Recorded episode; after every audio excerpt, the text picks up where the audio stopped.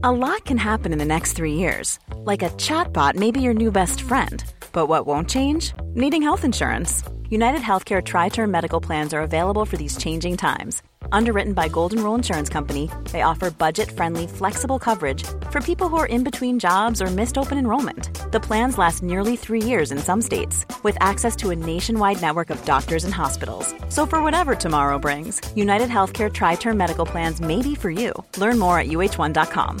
This is Paige, the co-host of Giggly Squad, and I want to tell you about a company that I've been loving, Olive and June. Olive and June gives you everything that you need for a salon quality manicure in one box. And if you break it down, it really comes out to $2 a manicure, which is absolutely insane. It's also so easy to get salon worthy nails at home with Olive and June. The difference between how your nails used to look when you did them yourself and now with the Manny system is a complete game changer. The best thing about Olive and June too is it's a quick dry, dries in about one minute, lasts for five days, and full coverage in up to one to two coats. Visit oliveandjune.com slash perfect Mani 20 for 20% off your first system. That's oliveandjune.com slash perfect Mani 20 for 20% off your first system.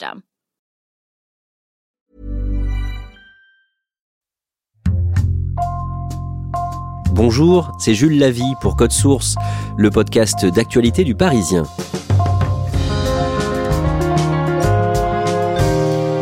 Lies Loufoque, 27 ans, est un militant associatif. Il se bat pour essayer d'aider les enfants placés par l'aide sociale à l'enfance. Lui-même a connu cette situation. Ballotté de foyers en famille d'accueil, il a souvent été confronté à des personnes maltraitantes et il a été victime de violences et de viols. L'histoire de Lies Loufoque a fait l'objet d'un téléfilm très remarqué en novembre sur France 2 et il a accepté de témoigner aujourd'hui dans Code Source au micro d'Ambre Rosala. Elle l'a rencontré au siège de l'association Repère à Paris.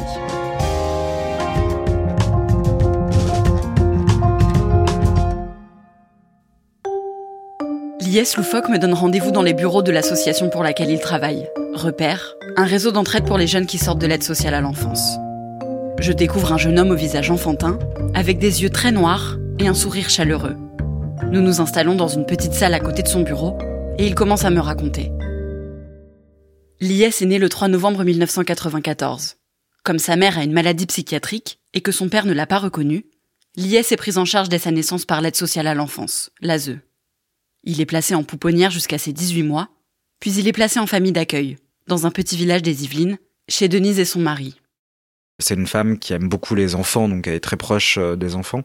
Il y avait une grande maison avec un jardin, j'avais mon petit espace dans le potager, enfin j'avais toujours plein de peluches. Enfin c'était quelqu'un de, enfin qui avait vraiment un rôle de, de mère euh, pour moi. Enfin c'est d'ailleurs, je crois, une, la, première femme que j'ai vraiment euh, identifiée comme étant mon parent. moi, je savais même pas, enfin, j'avais pas du tout connaissance que ma mère biologique existait, et donc pour moi, c'était vraiment ma figure, voilà, celle qui était ma, ma mère, quoi. Lies reste chez Denise jusqu'à ses 5 ans. Puis Denise et son mari décident de déménager dans le sud-est de la France, en imaginant qu'ils vont pouvoir emmener Lies avec eux. Mais l'aide sociale à l'enfance refuse, estimant qu'il doit rester près de sa mère biologique, qu'il ne connaît pourtant pas. L'éducatrice de l'ASE, qui s'occupe du dossier de Lies, vient alors le chercher et l'emmène dans sa nouvelle famille d'accueil. Je me souviens d'une grande dame blonde qui ouvre la porte, donc ça allait être ma nouvelle famille d'accueil, de ses enfants qui m'attendaient en haut des escaliers. Alors ils avaient tous des pistolets à billes, etc. Donc ça m'amusait déjà à me tirer dessus à ce moment-là, donc welcome quoi. La famille d'accueil me fait monter les escaliers pour avoir accès euh, donc à l'étage supérieur de la maison, il y a toutes les chambres. Et là elle me montre la pièce euh, dans laquelle je vais passer le reste du temps. Je peux pas qualifier ça d'une chambre parce que c'était une pièce, il y avait pas de meubles, il y avait juste un morceau de polystyrène à même le sol. Et, euh, et puis après elle m'a enfermé là-dedans.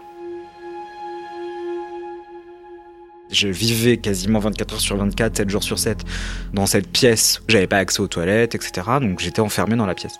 Et donc à chaque fois, quand au bout d'un deux jours, elle réouvrait la porte pour euh, me donner à manger ou autre, elle voyait que j'avais fait mes besoins sur moi, donc ça puait évidemment.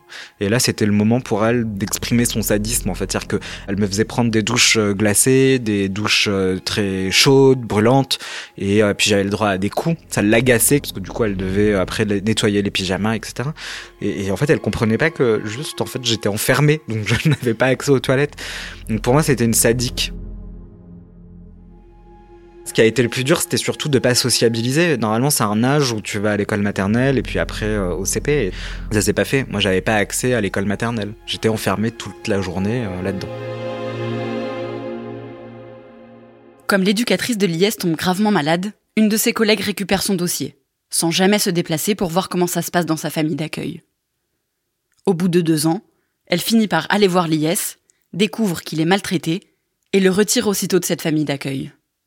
L'IS est alors placé dans la seule famille où il y a de la place à ce moment-là, chez une femme à qui l'ASE a refusé, deux semaines plus tôt, l'adoption d'une petite fille placée chez elle juste avant lui.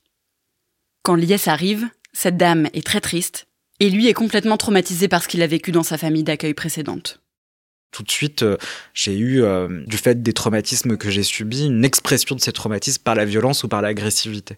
Et ça, elle le comprenait pas. Elle pensait que c'était dirigé vers elle, que c'était à cause d'elle, en fait. Et, euh, donc, très vite, notre relation, elle s'est transformée un peu en rapport de force, en conflit. Moi, j'étais dans une opposition constante. Et voilà. Et donc, elle a eu du mal à le gérer. et la décision de la pédopsychiatre de l'aide sociale enfance a été de me coller sous Valium, sous Tertian et sous Risperdal. Et, et moi, moi, ça c'était encore pire parce que je voyais la transformation de mon corps. Je me voyais grossir, je me voyais, euh, je me sentais apathique, quoi, un peu mou. Enfin, je me sentais plus moi-même. Au même moment, on me colle sous cachet pour que euh, le quotidien de la famille d'accueil soit un peu plus gérable.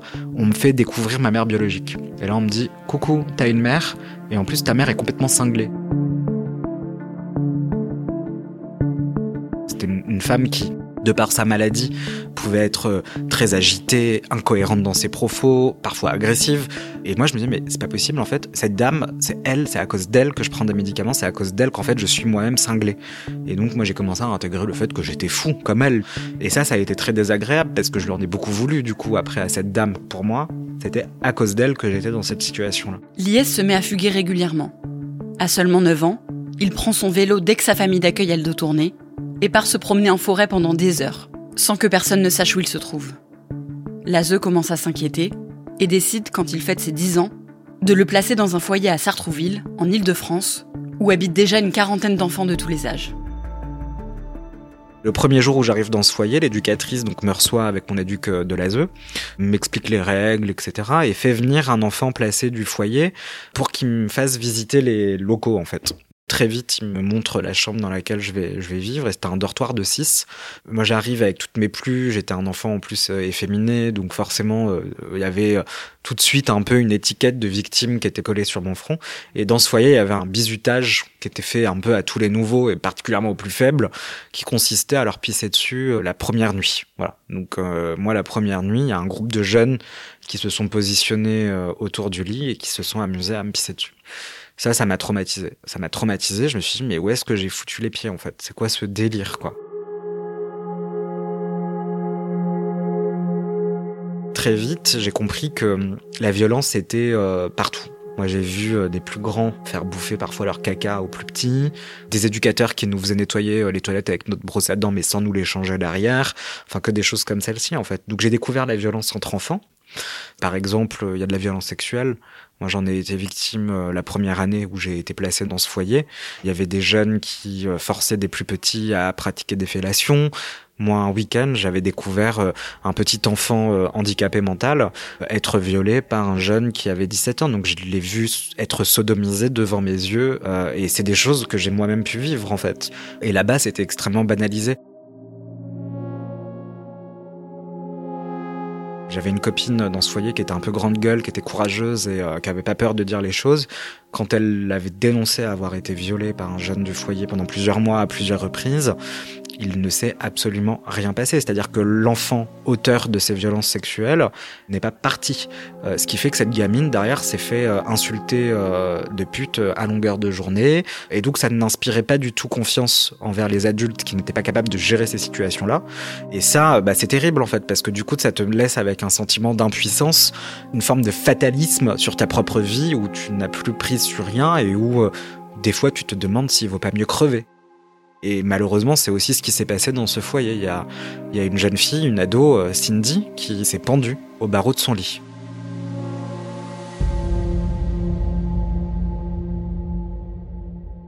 Quand Cindy est morte, la question s'est vraiment posée à moi. C'est-à-dire, est-ce que moi aussi je vais me suicider? Ou euh, est-ce que je vais euh, me battre? C'était une question qui était quotidienne en fait. Et il y a un moment, j'ai arrêté de me laisser faire. Je me suis dit de toute façon, c'est simple. Tu vas pas crever. Je veux dire, il y a un moment, euh, ça va. Et c'est comme ça que j'ai nourri un sentiment très singulier, très particulier, où plus rien ne me faisait peur. Parce que je crois que j'avais plus peur de mourir à cette époque. Donc j'étais constamment dans les bagarres.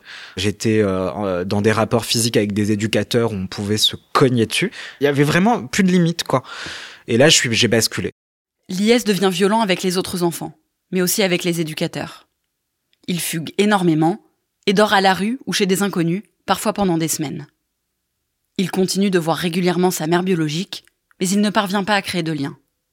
La seule chose qui rend ses visites obligatoires supportables, c'est qu'elle lui donne toujours un peu d'argent, ou quelques cigarettes. L'IS est déscolarisé quand il a 14 ans, alors la directrice du foyer lui donne chaque jour une liste de tâches ménagères à faire pour l'occuper. Et un matin, elle l'appelle dans son bureau. Je me suis dit, c'est pour me donner ma liste de tâches euh, ménagères à faire dans la journée. Et en fait, pas du tout. Martine m'annonce que mon éducatrice de l'ASE vient me chercher euh, à 10h, donc une heure après, que mes bagages ont été faits et que je dois partir. Et donc j'ai pu dire au revoir à personne et mon éducatrice ASE est venue. Mes bagages en effet étaient déjà préparés et c'est dans la voiture qu'elle m'a annoncé que j'allais aller dans le Calvados, dans un foyer de euh, dans une ferme isolée, voilà. L'IS arrive chez ce fermier, où il est le seul enfant placé. Il découvre sa chambre, recouverte de mégots de cigarettes, de canettes de bière vides, et où les draps sont très sales. L'homme lui explique que pour que tout se passe bien, l'IS doit l'aider à travailler à la ferme, mais qu'il n'a le droit d'avoir aucun contact avec l'extérieur, ni par téléphone, ni via Internet. Donc la première semaine, je joue le jeu, je me lève tôt, je travaille, etc. Puis après, j'ai pété un câble en fait. Donc euh, j'ai attendu qu'il parte travailler dans la ferme pour passer par la fenêtre de son bureau qu'il avait malencontreusement laissée ouverte. Et, euh, là, j'ai chopé le téléphone et j'ai appelé la sœur de ma première famille d'accueil, donc euh, Agathe. Et je lui dis, écoute, est-ce que tu peux m'envoyer des draps? C'est dégueulasse et tout. Donc elle m'a envoyé des draps par la poste. Donc c'est là qu'il a commencé à griller que ben, je m'étais servi du téléphone. Donc euh, il m'engueule évidemment. Il me dit, c'est la dernière fois, t'as pas le droit de téléphoner, tu le sais et tout. Moi, il y a un moment, j'en avais ras-le-bol parce que je fumais à cette époque. Je fumais des cigarettes. Mais là-bas, j'avais pas de cigarettes. Donc je commençais à péter un câble en fait. Et donc j'ai refait ça une deuxième fois ce que je savais pas, c'est qu'il écoutait ma conversation avec l'autre combiné. Donc il avait grillé que j'avais pris le téléphone et il m'écoutait, euh, il écoutait ma conversation. Donc évidemment, il vient me voir, il me dit tu raccroches tout de suite et tout. Moi, j'étais en train de couper des tomates à ce moment-là et j'ai complètement mais vrillé. Donc j'ai pris le couteau, je l'ai positionné euh, près de sa tête et je lui ai dit euh, si tu continues à écouter mes conversations ou si tu m'empêches de téléphoner, je te préviens, je te bute. Évidemment, je suis parti le lendemain. Lies est placé dans un foyer d'urgence à Versailles, où il reste un mois. Puis son éducatrice lui dit qu'elle lui a trouvé une place dans un foyer très strict, dans le sud de la France, mais que cette place n'est disponible que dans deux semaines. En attendant, Lies, qui a 15 ans, est placé dans une nouvelle famille d'accueil. Quand j'arrive dans cette famille d'accueil, mon éducatrice m'accompagne, elle me dépose, etc. Euh, chez elle. La dame qui a ouvert la porte c'était une petite dame avec des cheveux blond platine, parce qu'elle faisait des colorations, et euh, avec un regard dur, mais méchante. Moi, je me suis dit, oh putain, ça va être l'horreur, elle a l'air hyper méchante et tout, donc je sais pas comment je vais faire. Pendant deux semaines, ça va être long.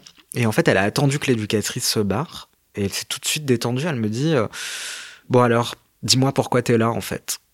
Et c'était ouf parce que c'était la première fois de toute mon enfance qu'une adulte me demandait de m'exprimer sur ce que j'avais compris de mon placement et sur les raisons qui m'ont fait arriver chez elle en fait. D'habitude, t'as toujours l'éduc qui euh, raconte toute ton histoire et puis on s'en fout un peu de, de te demander quoi. Voilà, c'est l'éduc qui transmet les infos et puis la famille d'accueil elle fait avec ce qu'elle a. Et là, pour la première fois, ça s'est passé complètement différemment. C'est-à-dire qu'elle a d'abord cherché à savoir ce que moi j'avais à dire, ce que je ressentais, plutôt que d'écouter ce que l'éducatrice euh, avait à lui dire. Et donc j'en ai profité instinctivement pour le déballer tout ce que j'avais vécu. Ça a duré des heures et des heures. Elle m'a écouté, elle a été hyper patiente. C'était très émouvant d'ailleurs parce qu'il y a des choses que je lui ai dit que je n'ai jamais dit à personne. Donc ça a été la première euh, adulte euh, à laquelle j'ai pu me confier quoi. Cette femme fait visiter à l'IS sa grande maison, qui comporte de nombreuses pièces, parce qu'elle héberge aussi plusieurs jeunes majeurs. L'IS s'installe alors dans une grande chambre, avec de vastes placards et une télévision pour lui tout seul pendant deux semaines. J'ai pas du tout ressenti le besoin de partir parce que j'étais très bien avec elle. J'adorais faire les courses, l'avoir cuisiné. En plus, c'était une maison, il y avait de la vie. Euh, donc c'était voilà vraiment une ambiance euh, famille. Enfin, c'était vraiment l'espèce de maison du bonheur quoi. Et donc euh, j'ai adoré passer ces deux semaines avec elle jusqu'au jour où l'éducatrice donc vient pour me récupérer. Donc elle ouvre la porte à l'éduc, l'éduc lui dit bon bah il faut qu'on y aille, on est pressé, on a un train à prendre, etc. Où sont les bagages de liesse que je commence à les mettre dans la voiture? Moi je descends donc j'arrive à ce moment-là, j'avais pas fait mes bagages, bah, j'ai pas fait mes bagages, voilà. Et ma famille d'accueil lui dit euh, non mais de toute façon moi je comprends pas pourquoi vous voulez le faire partir dans le sud, il est très bien ici, euh, il y a une chambre, pourquoi vous me le laissez pas? Et là, mon adulte lui dit Bah non, mais Madame Moussa, ça se passe pas du tout comme ça. Euh, il y a une décision qui a été prise. On attendait qu'une place se libère dans le sud. Ils l'attendent. Donc c'est dans le sud qu'il faut qu'il aille. Et là, elle insiste, elle se bat. Elle lui dit Moi, je veux pas qu'il parte, etc. Donc évidemment, l'éduc, ça la fout mal. Donc elle appelle son chef de service et lui dit Pour une fois que quelqu'un veut bien de lui, t'as qu'à le laisser là-bas. J'y suis resté. L'IS trouve dans cette famille d'accueil une certaine stabilité. Cette femme le pousse à reprendre l'école, alors qu'il déteste ça, et l'IS commence un CAP cuisine. Et surtout, elle lui raconte les histoires de tous les autres enfants qui ont été placés chez elle avant lui c'est là où j'ai pris euh, conscience que j'étais pas un cas isolé en fait. Et ça, ça m'a fait du bien de me dire que je suis pas responsable de ce que j'ai vécu ou de ce que je suis, que je ne suis pas un cas isolé, que d'autres ont vécu la même chose. Euh, et par contre, ce qui m'a mis en colère, c'est que personne n'en parle à part elle. Quoi. J'ai cherché sur internet pour voir s'il y avait d'autres témoignages, etc. Et j'avais rien trouvé. Je n'avais rien trouvé. J'étais démuni, j'étais triste devant mon écran. J'étais triste de me dire que il y a rien. C'est comme si on n'existait pas.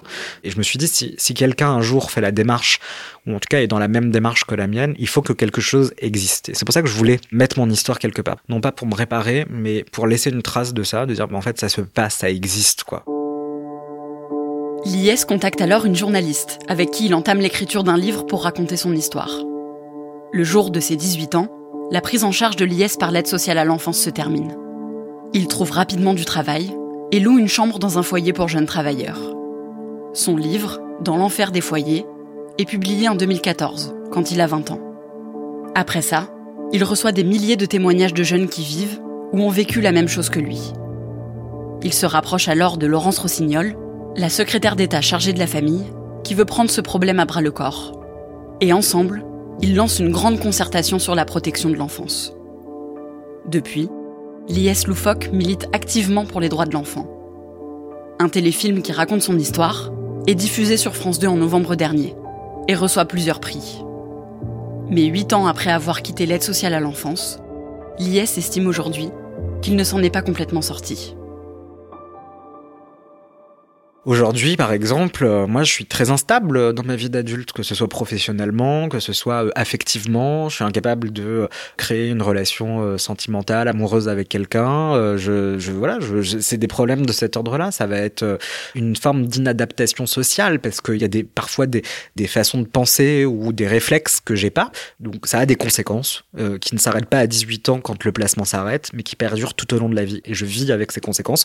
Donc, non, ça ne va pas. Non, je ne m'en suis pas sorti. Ma vie d'adulte est toute, enfin, n'est pas tout autant merdique que ma vie d'enfant, mais elle comporte un certain nombre de problèmes, de difficultés qui ne sont pas encore réglés. Et ben c'est comme ça. Mais par contre, euh, c'est euh, aussi pour ça qu'on se bat, c'est parce que je connais les conséquences que ça a sur un enfant, je les ai vécues dans ma chair, mais je connais aussi les conséquences que ça a dans nos vies d'adultes. Et si on ne prend pas le problème de manière urgente maintenant, on va faire encore une fois une génération de jeunes adultes ou d'adultes fracassés, alors qu'on aurait pu l'éviter.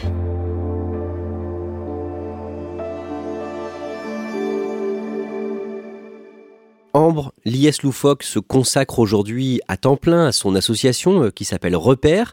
Que fait-il concrètement dans cette association? Alors, ce qu'il fait avec cette association, c'est qu'il met en relation des anciens de l'aide sociale à l'enfance, donc euh, des anciens enfants placés, avec euh, des jeunes qui sont actuellement placés. Et en fait, ils vont être euh, parrainés en quelque sorte. Et le but, c'est vraiment que les jeunes de la zone ne se retrouvent pas seuls, qu'ils aient une personne à qui parler, une oreille attentive à qui se confier, et qu'ils puissent donc se confier si jamais ils se retrouvent dans des situations de maltraitance comme l'IS a pu le vivre. Et l'association va donc les aider à s'en sortir. Tu l'as dit, il a déjà raconté son histoire dans un livre, ensuite adapté euh, en téléfilm, diffusé sur France 2. L'IS Loufoque a aussi témoigné dans plusieurs émissions de télé ou encore dans le Parisien Week-end. Comment est-ce qu'il vit ce rôle de porte-parole des enfants placés? Il m'a confié que c'était pas toujours simple pour lui. Hein. C'est assez difficile de répéter son histoire comme ça et que tout le monde puisse connaître toute sa vie, euh, soit en regardant la télé, euh, soit en quelques clics. Par contre, ce qu'il m'a aussi dit, c'est que c'était un rôle qu'il assumait pleinement et que euh, tant que les gens ne se rendront pas compte de la manière dont peuvent être traités les enfants placés, il continuerait de raconter son histoire. Et quand on écoute euh, Loufoque à ton micro, Ambre, on se demande comment euh, cette femme qu'il a enfermée dans une pièce, qu'il a aussi maltraitée, a pu avoir le droit d'accueillir des enfants. Oui, c'est assez étonnant et c'est justement ce que l'IS Loufoque dénonce. En fait, ce qu'il m'a expliqué, c'est qu'être famille d'accueil pour l'ASE, c'est un métier, c'est rémunéré et donc euh, ça arrive que certaines familles le fassent uniquement dans ce but-là, pour l'argent, sans se soucier euh, du bien-être de l'enfant placé. Et le problème que dénonce l'IS, c'est qu'il y a un gros manque de moyens à l'aide sociale à l'enfance et donc pas suffisamment de contrôle. Et malheureusement, euh, il y a des familles maltraitantes qui passent sous le radar. Actuellement, une réforme de l'ASE, l'aide sociale à l'enfance, euh, est examinée par le Parlement, adoption euh, prévue début 2022. Qu'est-ce que ce texte devrait changer? Eh bien justement, parmi les différentes mesures euh, proposées, il y a celle d'un meilleur contrôle des professionnels de l'ASE, ceux qui interviennent auprès des enfants. Et donc, il s'agirait de contrôles plus réguliers, plus poussés, avant leur prise de fonction, mais aussi après. Et surtout, ça prendrait aussi la forme d'une meilleure coordination entre les départements. Parce qu'en fait, ce que m'a expliqué l'IS, c'est que l'aide sociale à l'enfance, ça relève du département et ça arrive assez régulièrement qu'une famille maltraitante qui est radiée de l'ASE euh, à un endroit déménage, change de département et se retrouve à prendre en charge d'autres enfants euh, dans un autre département simplement parce qu'il y a un manque de communication.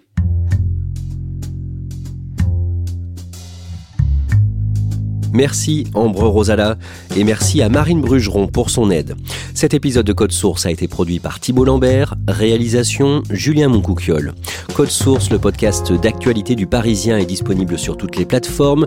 Nous publions un nouvel épisode chaque soir de la semaine. Pour n'en rater aucun, n'oubliez pas de vous abonner. Vous pouvez nous suivre sur Twitter, nous laisser un commentaire sur votre application audio préférée ou nous écrire directement code source at leparisien.fr.